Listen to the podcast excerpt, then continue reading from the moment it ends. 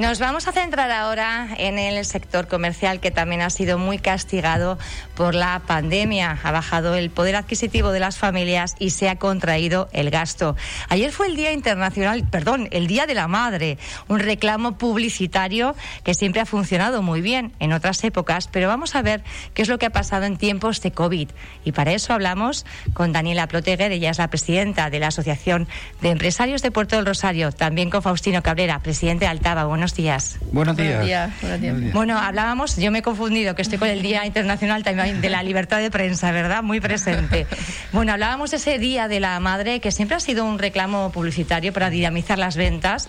Eh, no sé si, si estos días atrás se ha notado en los comercios de Fuerteventura o no. ¿Cuál es el, eh, la percepción que tienen ustedes? En Puerto de Rosario un poquito más de movimiento se, se, notó, no muchísimo, un poquito más, pero yo creo que faltaba una campaña más, más, fuerte, no se hizo ninguna campaña por el tema, no sé si por el COVID o no sé qué pasó, pero en colaboración ni con el ayuntamiento, ni, bueno, el cabildo no, pero con el ayuntamiento no se hizo ninguna campaña, entonces seguramente no se ha visto el movimiento que tenía que estar, pero sí, bueno, algo más sí.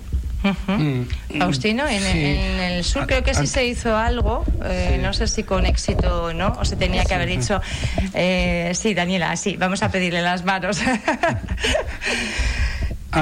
antes de nada, si me permite, bueno, felicitar a la prensa por este Día Internacional de la Prensa Libre Creo que es muy importante que exista una prensa. Luego vamos a tratar de analizar un poquito más esto, de la libertad, hasta, hasta dónde llegamos en esto de la libertad, que también es importante, ¿verdad? Y, y, en relación al tema también que nos trata, pues, hombre, se ha, se ha visto un poquito más de movimiento. No es todo el que esperábamos, no es que el que esperábamos, sino más bien debido a la situación se ha visto un poquito más, pero también coincido con Daniela que igual hubiera hecho falta campañas un poco más claras y agresivas para que la gente se animara a, comprar. Mm, es, es, siempre donde, fallamos, en campañas de promoción, que es lo que llevamos pidiendo, eh, pues sobre todo en, estos tiempos donde la gente todavía pues anda un poco eh, con miedo a gastar, ¿no? Yo creo que el miedo al final, eh, bueno, pues hace que el que puede ahorrar un poquito, pues mm. no lo gaste por miedo a qué va a pasar mañana, ¿verdad? Y el que no puede ahorrar porque va al día, pues lógicamente mm. eh, lo va a destinar a lo, a lo prioritario, ¿no? Eso está pasando en muchísimas familias mm. y, es algo que es lógico. Pero claro, desde el sector comercial, para que el tema no se vaya, digamos, agudizando, porque tiene que haber una dinamización, sí o sí. Al final eh, son sectores que crean también puestos de trabajo y al final es la pescadilla que se muerde la, cola. Si no consumimos, eh, hay más, más mm. desempleo mm. también en este sector y al final, mm. eh, decían ustedes, apuntaban sobre todo a la falta de campañas por parte de las instituciones más agresivas en estos días especiales que por tradición, bueno, pues hay una, hay una motivación a la compra, ¿no? Sí, entiendo, entiendo que, que en la situación que estamos está un poco Mm, desorganizado todo el planteamiento mm. de dinamización, promoción todavía, porque hemos pasado un año con el COVID que, que, todavía ni las asociaciones ni las instituciones, de hecho hace unos días tuvimos una reunión mm. con el con el consejero eh, con, Domingo Pérez, ¿no? El consejero de comercio. Sí, pero también con el eh, con el consejero del gobierno de Canarias, aquí en el Cabildo un poco pues en esa línea, ¿no? Coordinar esfuerzos para dinamizar y promocionar la zona. Esperemos mm, que esto, pues en el transcurso de lo que queda del año, se haga un esfuerzo superior. Es verdad que los fondos que vienen o, el presupuesto que hay no es mucho. De hecho, el consejero así lo transmitió, que era que es insuficiente el presupuesto que había para, para esta línea. Pero bueno, esperemos que esto se vaya aumentando. De hecho, la puerta quedó abierta que a lo mejor pues se pudiera se pudiera destinar más dinero para promoción y, y dinamización que es ahora mismo eh, un tema muy importante porque eh, en Canarias ahora mismo hay un paro impresionante, es uno de los, de los lugares casi de toda Europa que más paro hay mm. y el paro se ve incrementado si las pymes y autónomos cierran. Y, luego aparte se agrava todavía más porque esos autónomos y esas pymes no pueden contratar. Por eso se hace muy importante que se creen estas campañas. Así lo transmitimos los representantes de las asociaciones allí, Daniela también, donde decíamos que hacía falta más fondos para dinamizar y promocionar y para colaborar con las asociaciones para que puedan hacer un trabajo eh, pues que realmente dé de, de sus frutos, ¿no? En la misma línea, entiendo, Daniela, también ha sido siempre Sí, porque el problema es lo mismo, ¿no? Sur o centro, yo creo que más o menos... Es como las instituciones tienen que ayudar a, dinamizar y mover un poco mm. eh, todo este tejido del que depende al final eh, pues muchísimos puestos de trabajo. Yo no sé en este momento en el, en el PIB de, de Fuerteventura qué puede suponer el sector comercial. El sector comercial, hombre, mm, no tenemos datos específicos ahora mismo, pero por lo que, en fin, en la calle ves, ahora mismo estamos hablando de, un 20 o un 30% del sector comercial, lo, lo, que, lo que mueve el sector comercial. Es, un, es un dato muy importante porque eso distribuye riqueza, llega la riqueza a las familias. No, olvidemos que más del 80% del, del, del del tejido económico, ya no solamente canario, sino a nivel nacional en España, son pymes. Mm. Y son pymes. Parece que no se olvida, ¿verdad? Son pequeñas y medianas empresas, no grandes, multinacionales, mm. que es verdad que una sola puede, puede albergar muchísimos mm. empleados, pero realmente la característica fundamental, también su debilidad muchas veces a nivel económico, es eh, que está formado, ¿no? tiene, tiene, la ventaja y una, una ventaja y una desventaja. Una desventaja es lo débil que es sobre todo en estos momentos de pandemia como hemos padecido, pero también tiene una gran fortaleza que es con la facilidad que luego se vuelve a desarrollar. La capilaridad. De ahí, de ahí que, nosotros mm, llevamos pidiendo siempre a las instituciones, al mm. gobierno central, al gobierno canario, cabildos, en general a todas las instituciones, que, que se mire mucho más para las pymes, que desde luego no se ha hecho en este año tan difícil. Esa es una de las críticas que ustedes, eh, bueno, vertían sobre todo en ese año 2020, que quizá fue también complicado articular, ¿no? Líneas eh, estratégicas en diferentes sentidos porque la, la pandemia irrumpió como irrumpió. Pero ha pasado ya casi un año. ¿Cómo están las cosas? Bueno, yo sinceramente en estos años he visto mucho batiburrillo, pero poca ayuda a nivel eh, de, autónomo y la, y la, pyme, ¿no? se han quedado fuera, yo creo, una parte importante de, esta gente que no ha tenido ayuda. Entonces. Ustedes una de las cosas también que reclamaban es que parte de la gente que se ha quedado sin ayuda es precisamente porque tiene contraída deuda con Hacienda, con la Seguridad Social y, por mm. ley pues no puede beneficiarse de las eh, ayudas mm. que se están brindando. Sí que es verdad que se están articulando diferentes mecanismos para tratar de eh, bueno pues hacer una excepción por lo menos en estos momentos, ¿no? Sí, pero no se ha tenido en cuenta que nosotros veníamos antes del COVID se venía ya de una situación de ya de crisis económica, ¿no? por lo menos un puerto ya eran dos años que, que la, la, empresa estaba sufriendo de falta de venta y todo eso. Entonces, no pueden tampoco decir que si la deuda pertenece al 2020 pueden entrar con, con la ayuda y si es de atrás no, porque es que mucha gente está con la deuda del 2018, 2019, porque eran ya años donde... Que eran muy duros. claro, entonces yo creo que la cosa se tenía que haber hecho diversamente, hacer una ayuda para todo, independientemente de, de la deuda que tienen y para salvar la pequeña empresa y, la pyme, que son la base de la economía de, Fuerteventura. Faustino, en el sur también, eh, porque hemos visto también cuando estamos hablando de las instituciones, claro, lógicamente hay que mirar a cada, un, cada administración eh, en, función de sus posibilidades ¿no? y sus competencias, lógicamente.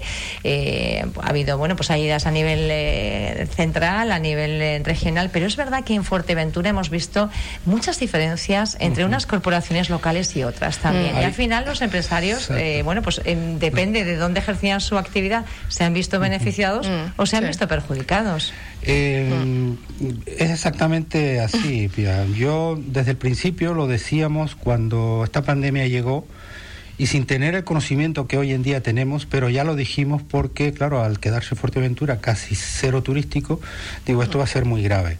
A partir de ahí empezamos a ver eh, pues lo que se nos venía arriba y planteábamos y hacíamos un llamamiento a todos los políticos, a todos los partidos, sobre todo al que está gobernando, que es el que tiene capacidad para llegar a acuerdos con la oposición, que tenían que trabajar conjuntamente, porque esto era un problema eh, diferente, un problema a nivel mundial, y que si no se trabajaba coordinado con todos, nos iban a hacer mucho daño.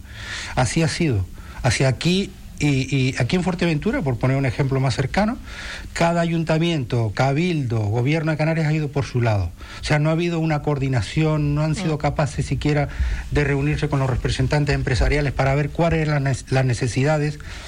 Y, y, bueno, no, no, no es que estén obligados a hacerlo, que bueno, que éticamente deberían, pero sí. Yo creo que nosotros somos los administradores y esos administradores, y en un tiempo como los de la pandemia, tienen por lo menos las armas, ¿no? Claro, pero sí que mm, creemos que nosotros sabemos cuál es el problema y cuál podrían ser las soluciones porque lo padecemos y no lo han hecho. Aquí cada uno ha ido a hacer su, mm. su, su, historia, su foto por su lado y así ha pasado. O sea, se le ha hecho mucho daño a la, a la pequeña y mediana empresa hasta el día de hoy. Se han convocado en algunos municipios, se han convocado ayudas, en otros no. Eh, Cabildo ha sacado algunas. Luego otra cosa que nos ha hecho mucho, a mí personalmente, y yo creo que a Daniela, porque sí, también lo hemos hablado, en, eh, eh, ha sido la publicidad que los políticos han hecho de las ayudas que están llegando a las pymes. O sea, mm, luego se crea esa percepción en la opinión pública de que a las pymes se les está inyectando dinero público cuando no es cierto. O sea, hoy en día sales a la calle, hablas con cualquier ciudadano y lo primero que te dicen, no, pero si a las pymes ya les están ayudando y eso no es verdad. O sea, el dinero no ha llegado. De hecho, la, ayuda, el gobierno de Canarias en el, en el mes de marzo eh, publicaron una serie de ayudas que en principio estaban en 165 millones de euros. Esos 165 millones al final se quedaron en 2.400 millones a última hora, pues parece ser que han cambiado la dotación presupuestaria y no llegó. Y luego, pues cuando sale la convocatoria, hemos visto que muchas empresas se han quedado fuera. Eh, algunas de ellas parece ser que es porque no estaban al día en la seguridad social. De pago, lo que estábamos hablando, esa deuda pendiente. No, entendemos por qué esas empresas, si no, si no están al corriente de pago, porque necesitan ayuda y las dejan fuera. Eh, de hecho, hay empresas, en, nuestra asociación hay empresas que ha pedido o ha reclamado, porque son, hay empresas que cumplen, que están al día, pero aún así las han dejado fuera, no sabemos por qué motivo. Quizá habían pedido un aplazamiento en el pago de claro, son, era otra de las cuestiones también que en algún momento son, son ayudas que vienen y que bueno que tienen que según ellos tienen que cumplir una serie de requisitos que entiendo que sí porque no se puede dar pero desde luego lo no, que no nos parece justo es que exijan que para tener esa ayuda tengas que estar al día en las instituciones, Seguridad Social, Hacienda, etcétera, cuando esas deudas se han contraído eh, en un periodo cero turístico, por lo menos, también asumo, porque ya veníamos arrastrando una crisis muy grave anteriormente, y no, no, eso no lo vemos bien. Pero las empresas que estaban al día, por lo menos, esas empresas, deberían haber optado, porque así ellos lo, lo, ponían en sus condiciones, deberían haber optado y las han dejado fuera. Han dejado muchas empresas. Y luego nos ha llamado la atención en algunos casos que han habido empresas que le han dado hasta dos ayudas. Toda esta serie de cosas hemos pedido que nos lo aclaren, mm, que no ponemos en duda eh, pues la, tramitación de estas ayudas, pero sí queremos saber eh, cuál ha sido el, el modelo. El mecanismo. Eh, sí. Estas ayudas, comentabas, estas son las del Gobierno de Canarias. Esta es una ayuda, sí, la del Gobierno de Canarias, que publicó en, a principio del 2000, bueno, a principio de, de marzo, principio de marzo. Justo el día 10 de marzo fue cuando se abrió el plazo y se cerró pues hace unos 15 días. Estas son las que se tramitaban a través de la Cámara de Comercio. Exactamente. Bueno, pues eh, con, en vista un poco de lo que ha sucedido con los asociados, ¿no? Algunos que aparentemente cumplían con todos los requisitos se han quedado fuera, otros eh, bueno, han recibido hasta dos líneas de. Ha sido una queja que le hemos transmitido también al, consejero de Comercio del Gobierno de Canarias y él muy dispuesto y dice: Mira, vamos a aclarar todo esto porque no entendemos mm, por qué sea. Seguramente, ya digo, seguramente habrá una aclaración, pero queremos verla.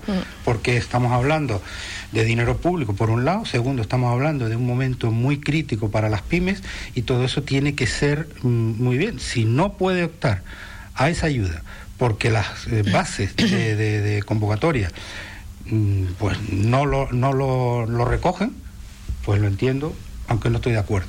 Pero si la base de convocatoria estamos dentro, entonces sí que deberíamos, sé que deberían esas empresas por lo menos eh, pues haber optado a esa ayuda.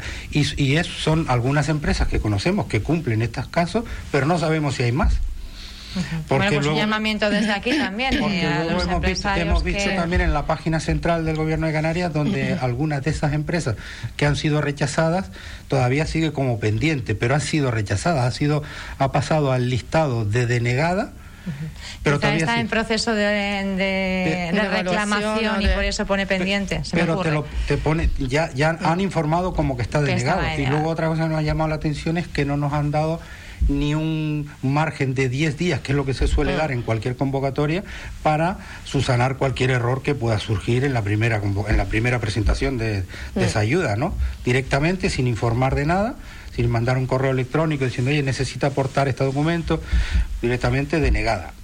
Son, son errores mm, mm, en principio. Eh, Para un sector que está casi casi agonizando, entiendo que, que, mm. bastante importantes. Otra de las cuestiones también, estábamos hablando, bueno, pues de esa publicidad que, que se está haciendo, ¿no? En cuanto a líneas de ayudas a autónomos, que dicen ustedes no llega realmente, no, no está siendo eh, efectiva. Pero también ha habido algo en Fuerteventura que quizá ha dificultado eh, pues esa coordinación y es esos cambios de gobierno, ese ese panorama político tan cambiante. Ahora también estamos mirando un poquito al, sur a ver lo, que pasa en los próximos días, según anunció Grafiña en estos micrófonos.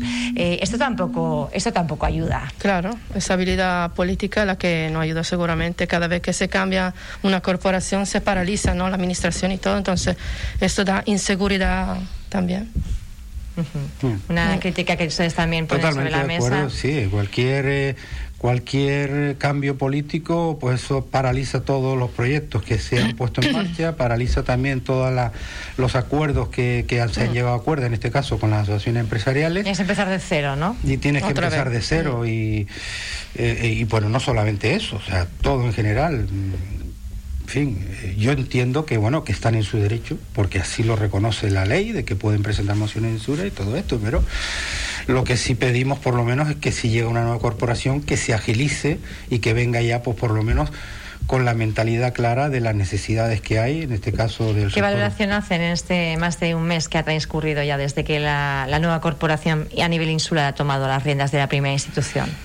Yo, para mí, mm, bien porque hemos visto... ¿Se está notando esa agilidad? ¿Ha habido tal parón como se decía? ¿No se, ha notado se ha notado, se ha notado porque, porque, bueno, lo primero que ha hecho el consejero, en este caso Domingo Pérez, el consejero de Comercio, ha sido empezar a reunirse con las asociaciones, conocer las necesidades y en menos de, de un mes, mes y medio, pues creo que ya se ha reunido con todas.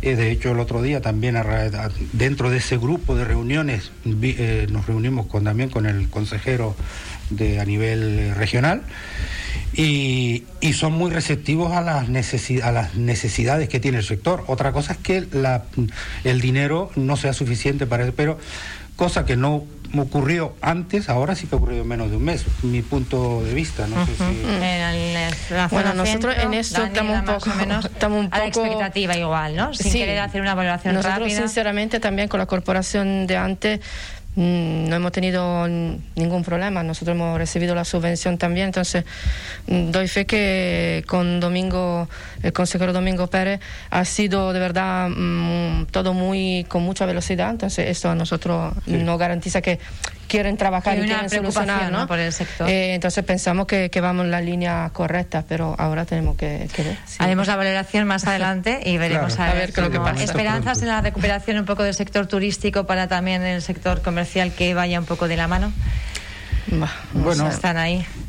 Yo no sé, yo, el verano no lo veo muy claro todavía. ¿eh? Yo creo que necesitará llegar. Mm, Daniela. Mm. Hombre, eh, estamos en el aire todavía. Mm. O sea, cualquier eh, eh, cambio en, en, las variantes de, de, esta, de, esta, de este virus, pues puede echar por el tierra mm, todo lo que ahora mismo tenemos, porque dependemos del exterior, mm. dependemos del turismo extranjero, nacional también, pero principalmente extranjero, que es el que va a hacer que hoteles abran, porque de hecho hay, hay demanda, pero no la suficiente como para poder abrir un hotel, un hotel de 600, 700 plazas. Si eso no se, no se llena un 60, 70%, el hotelero no, te va a abrir. Entonces dependemos de eso. Estamos preocupados por la, esta nueva cepa que se está estado en la India y estamos preocupados. Sí, verdad que hay mucha demanda, que eso es muy bueno, hay mucho interés, está muy bien, pero estamos en el aire. Mm, yo por lo que hablo con los directores de hoteles, con compañeros comerciantes, también están en esa línea, eh, ilusionados, pero a la expectativa. A la expectativa, no vamos a echar los cohetes al aire todavía, pero vamos a mantener la esperanza que la necesitamos. Ahora sí que sí que sí que, que yo creo que si no recuperamos este verano, por lo menos a un 40% de lo que veníamos otros años, esto va a ser muy, muy Complicado. muy, muy malo recuperar porque ya llevamos un año, muchas empresas que en su momento eran viables, en su momento eran viables cuando empezó la pandemia, mm. hoy, hoy, ya. hoy ya no son inviables. Y mucho me temo que los gobiernos sigan ahora, sigan viendo, bueno, esas empresas no, no son viables a día de hoy y ya las catalogan como eh, como que no son viables. se va a quedar el mm. tejido empresarial, la masa, eh, se va a quedar muy mermada si, si no se ayuda. Y es, que, ¿eh? es que lo que hablábamos al principio, mm. precisamente son las pymes, y precisamente es la fortaleza de, del tejido español mm. y canario, es eso, la posibilidad de recuperación rápido. Pero si las pymes se vienen abajo ahora, ningún empresario, ninguna empresaria te va a empezar un proyecto nuevo tan de primero no tiene no tiene eh, liquidez. y segundo está mm, pues como ¿cómo voy a meter en un proyecto? arriesgar ya, acaban de caer todo un tejido entonces mm, eh, pues. nos va a costar entonces no queremos llegar en ese en ese eh, círculo vicioso que en vez de subir vaya bajando y, nos vaya a hundir, no sé. Esperemos bueno, vamos a tratar de dar aliento, también, eh, bueno, pues invitando a la ciudadanía, ¿verdad?, a hacerse conscientes ya a consumir comercio, producto local en los comercios de aquí, que son los que dan trabajo y también mucha alegría. Claro que sí. Daniela Proteger, Faustino Cabrera, un placer tenerlos y seguiremos bueno tomando este este pulso al sector con cierta frecuencia para ir haciendo una valoración de cómo se va desarrollando. Gracias por estar con nosotros. Gracias. Muchas gracias a ti. Saludos.